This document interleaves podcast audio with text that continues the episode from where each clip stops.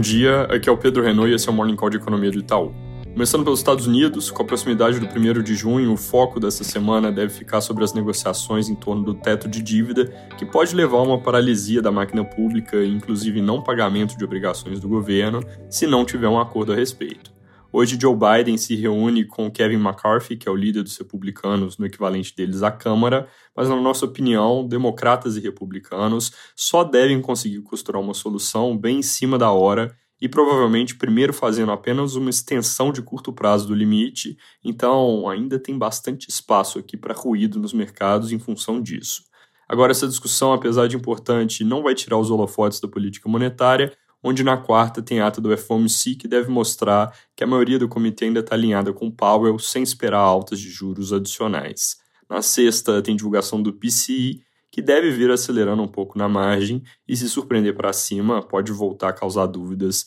de se os juros realmente pararam. Aqui no Brasil, o foco da semana é a provável votação do arcabouço fiscal no plenário da Câmara. Na semana passada, a urgência do tema foi aprovada com bastante folga e parece que está tudo encaminhado para aprovação do mérito também, mas talvez com uma gordura menor, e daqui até a votação amanhã à noite ou na quarta, ainda deve ter pressão até o último minuto por mudanças no parecer, que o relator disse que ainda pode alterar alguns pontos, mas espera que isso não seja necessário. A principal pressão vindo da esquerda é de tirar o Fundeb, que é um fundo ligado à educação do limite, enquanto a oposição segue argumentando por formas de limitar o espaço para gastos. Casando uma coisa com a outra, a CNN reporta que se negocia mudar o texto para tirar o Fundeb ao mesmo tempo que se coloca para o ano que vem um espaço menor do que os 2,5% que ficaram fixados para o crescimento dos gastos além da inflação. Noticiário do fim de semana também veio cheio de matérias sobre mudanças na meta de inflação, onde a discussão parece mais focada agora na forma de apuração do que no nível da meta, algo que pode ser sinal positivo para a decisão que o CMN tem que tomar daqui a mais ou menos um mês, quando for estabelecer o alvo para 2026. Colocando de outra forma, o 3% não está sendo tanto o alvo recente dos debates, o que é bom se continuar assim, porque mudar a meta para cima traria problemas de credibilidade.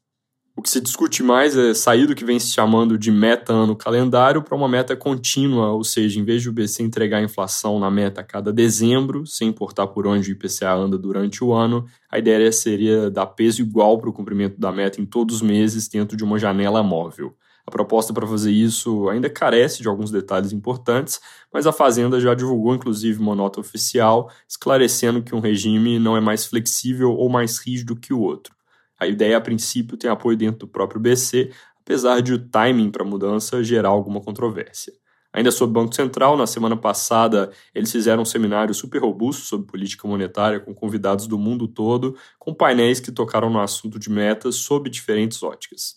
Eu destaco aqui a apresentação do Federico Stutzenegger sobre a mudança desastrosa de meta na Argentina e a fala do Raghuram Rajan da Índia, defendendo que bancos centrais devem combater vigorosamente a inflação quando ela está acima da meta e não se preocupar tanto quando ela está abaixo, uma espécie aqui de abordagem assimétrica, olhando mais para a meta como um teto. Roberto Campos Neto também falou no fim do evento, com mensagem ao nosso ver inalterada em termos gerais, nada dovish, ainda sem abrir porta para se discutir corte de juros. Fora isso, em Brasília, nesta semana deve acontecer a instalação da CPI dos atos do 8 de janeiro, Pode ter algum movimento para votar MPs de interesse do governo que caducam em breve, mas o Globo reporta que depois de liberar verbas de forma mais intensa na semana passada, o governo agora impôs travas na distribuição dos recursos que voltaram a irritar o Centrão. Esse dinheiro, só para deixar claro, diz respeito a emendas que sobraram depois da mudança do chamado orçamento secreto.